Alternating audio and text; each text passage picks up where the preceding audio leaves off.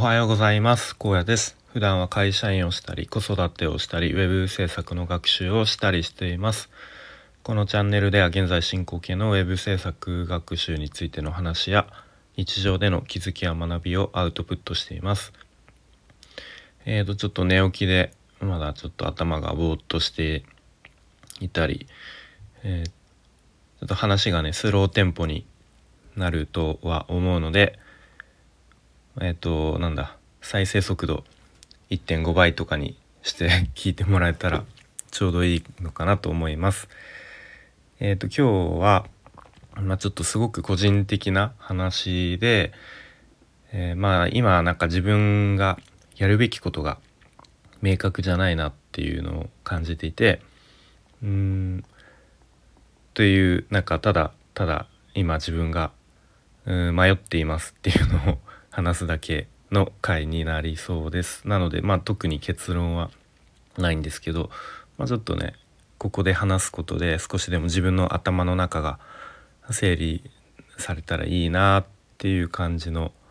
えー、今日そんな話になりそうです。でとまあさっきも言ったんですけど繰り返しになるんですけど最近こう自分のあのやるべきことうんがなんか明確じゃないんでこうなんだろうな全力で突っ走れないみたいななんか自転車で言うとちょっとこうブレーキを踏みながら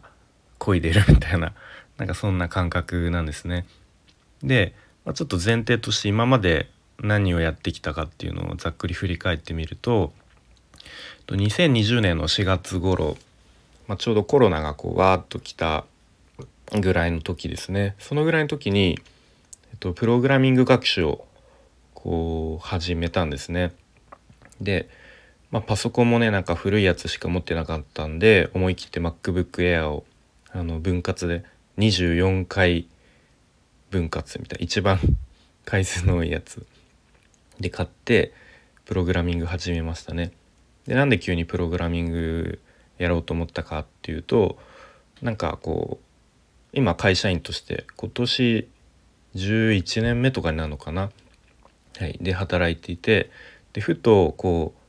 あれ自分はもう会社の中でしか通用しないスキルだけしか持ってないなっていうのを気づいてでこうもし一歩会社の外に出たらなんか何も持ってないなというかこうかなのでの会社の外に一歩出たとしても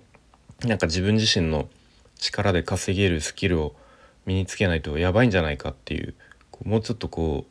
まあ、市場価値みたいのを高めないとなんかこのままぼーっとなんかうん過ごしていたらちょっとやべえなっていう、まあ、危機感と、まあ、プログラミングってまあ直感的になんか楽しそうだしなんか自分にで、うん、合ってそうっていうかうん、まあなんかそんなまあ直感にも近い感じで始めましたね。でそっから半年ぐらいプログラミングの学習をやっていってでまあその年2020年の11月頃ですかね、まあ、ちょっとこう方向転換というかウェブ制作っていう、うん、方にちょっとこう方向転換したって感じですね。で、まあ、そこからしばらく独学でやっていたんですけどで2021年の4月頃ですかねちょうど去年か、とまあ、ちょっとやっぱり毎日朝活をずっと一人でやってるのもなんかちょっと寂しいというか仲間が欲しいなっていう感じでどっかこうコミュニティに入りたいなっていうところで独学応援サロンっていうね無料のオンラインサロンに入ったんですね。でまあすごくいいサロンで、まあ、今でもこうあまりちょっとこう積極的には関われていないんですけど所属していて、まあ、すごくね皆さんそれこそあのそれぞれのペースで独学をされているっていう、うん、すごくいいコミュニティですね。でその去年の8月頃にたまたまツイッターでスラッシュっていうスクールの存在を知ってでまあねそのすごく詳しいスラッシュについての話はあの以前こちらで10回以上にわたってシリーズものみたいな感じで話しているので、まあ、もし興味があればそっち聞いてもらいたいんですけれども、まあ、そのスラッシュというスクールにね、うんまあ、これも結構思い切って飛び直感に近い形で飛び込みましたと。うん、で、まあ、ちょうどその頃去年の9月10月11月あたりでこうたまたま友人の紹介で、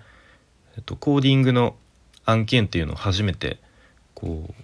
う、まあ、お仕事としてやらせていただきましたね。で、まあ、これもねなかなかこうなんか初案件やったなんかやあの稼げたぞみたいなそんな簡単な話ではなかったし、まあ、結構やっぱりいわゆるこう副業としてやっていくことの結構厳しさみたいな実感しましたね。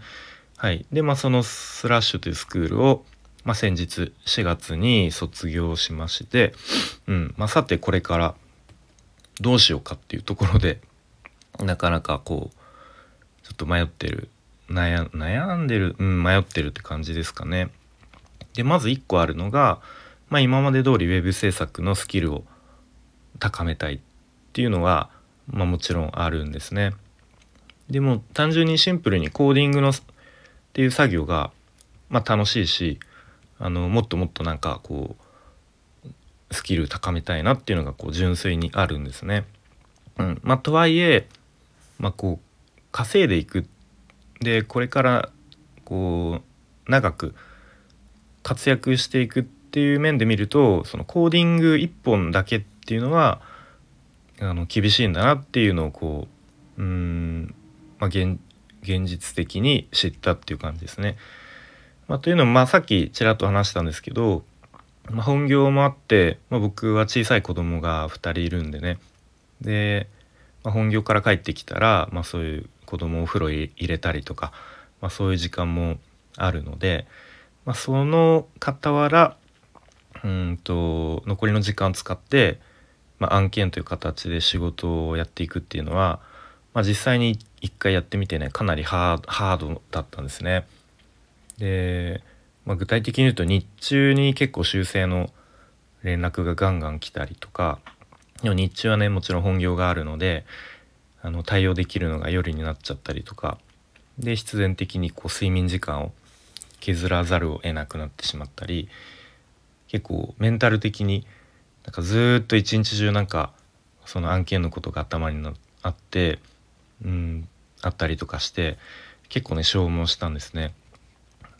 まあその副業で稼ぐっていうのはまあそう当たり前じゃんっていうことなのかもしれないですけれども、まあ、やっぱりね実際やってみてこれはかなりハードだなっていうのを、うん、感じたんですね。でまあそういう意味でもまあ、ずっとコーディングだけでやっていくのは厳しいかなと思ったのとあとは、まあ、結構ツイッターとか見てるとそのウェブ制作を学ぶ人っていうのはどんどんうんといっぱいいてでどんどんこうスキルを高めてる人がいっぱいいるなっていうのを感じますね。でやっぱウェブ制作イコールまあ僕もそうだったんですけどまあ、ウェブ制作イコールコーディングみたいに多分なっているんですね。で、まあ、本当はウェブ制作ってそのコーディングだけじゃないしもっともっとこう広いんですけど多分コーディングが一番分かりやすいしなんか学習のハードルが比較的低いのかなとも思いますね。まあ、そういう意味でもなんかどんどんこうみんなこうレベルがなんか平均レベルが上がってきて、まあ、レッドオーシャンみたいな感じになってるイメージがあるんですね。なのでこうどんどんこうやっと初学者でもお金を稼げる最低ラインぐらいになっている人がどんどんどんどんなんか日々増えているような気がしていて、でそうなるともちろんこうねどんどん低単価競争になっていくと思うし構造的に。うん、でなんだろうな、まあ、そこで勝負するしていくのは果たしてなんか筋がいいんだろうかとちょっと疑問に思ってしまうわけですね。でももちろん僕自身あもちろんというかなんかちゃんとこういわゆる営業なんか制作会社にメールで営業するとか、うん、なんかクラウドワークスでこうガンガン提案するとかそういうことを実際にやったことがないのでまあ、やったことないのに、うん、なんか低単価競争で消耗するのはやめようみたいないうのはちょっと違うとは思うんですけど、まあちょっとここはねあくまでイメージの話にはなってしまうんですけど、うん、っていうところですね。でまあそのスラッシュというスクールの中でもねフリーランスのウェブ制作者としてウェブクリエイターとして今後長く稼ぎ続ける活躍し続けるには、まあ、ちょっとコーディングだけだと正直厳しいですよと、まあ、あまり、まあ、おすすめしないというか、うん。まあ、何かこう他にもう一つこうなんだろうオリジナルの強みとか、うん、付加価値っていうのをつけないと厳しいですよっていうことをうん、言われてましたね。で、まあ、あともう一個あるのが、まあ、今言われているのがノーコードっていうのの発達、まあ、そのコーディングをしなくてもある程度うんちょっとこうこうコーディングのこと知識があればそのデザインをもう簡単に実装できてしまうっていうツールがどんどん発達してきていたり、まあ、あとは AI の発達とかによってこうどんどんコーディングをなんだろうなハードルが下がってきてで、まあ、いずれはこう人間がやる作業じゃなくなるだろうっていうのも言われてますね。うんまあ、なので、まあ、今現在、まあ、今後1年2年ぐらいは、まあ、なんだろうなちょっとお小遣い程度じゃないですけれども、うんまあ、ちょっと消耗しながらもまあ1回の案件5万10万とか稼げるかもしれないけど長い目で見た時にうんあんまりいい選択とは思えないっていうのが正直なところなんですね。うんまあ、でもさっき言ったようにコーディングすること自体はすごく楽しいし好きだしなんかもっとスキルを高めたいとは思っているんですけどなんかそれってもはや趣味の趣味のレベルなんじゃないかなっていうのも感じていたりしてうんそこでどうなのかなっていうちょっと迷いがあるのが正直なとこですね。はい、でもう一個ちょっと別の視点で、えーと、今までの経験とかスキルを生かして、えー、実店舗のベーカリーのアドバイザーとかなんか実店舗のベーカリーのサポート運営サポートみたいなサービスをこう打ち出していく提供していくっていう道が1個あるんですね。でこれはそのスラッシュというスクールで自分のポートフォリオサイト制作の際に、えー、情報設計っていうのをしたんですけどそこで、まあ、講師の方に、アドバイスをもらいながらこうなんか気づけたというか発見できた自分の強み差別化ポイントですね。で本業の方であのパン屋の店長っていうのを7年近くやっていたっていう経験があるので、まあ、これってその、まあ、高野さんしか持ってない貴重貴重なっていうか、うん、この差別化できるポイント経験ですよねっていうのを言われてでこれを生かした方がいいんじゃないですかっていうところだったんですね。うん、で確かに、まあ、なかなかねそういうパン作りを一からできる人とかなんかそういう実際の店舗で店長として運営するっていう経験ってそんなになんか誰でもやってることじゃないとは思うんで差別化ポイントにはなるとは思います。ただそれを実際にどうやってサービスとしてこうお客さんにこう、まあ、認知してもらってそれを提供して満足してもらうのかっていうそのなんだろうな道筋っていうのがなかなかこう自分で見出すことが難しいなっていうのが今ですね。でまああとなんか絶対自分はもうそのサービスをやりたいなんかそのサービスで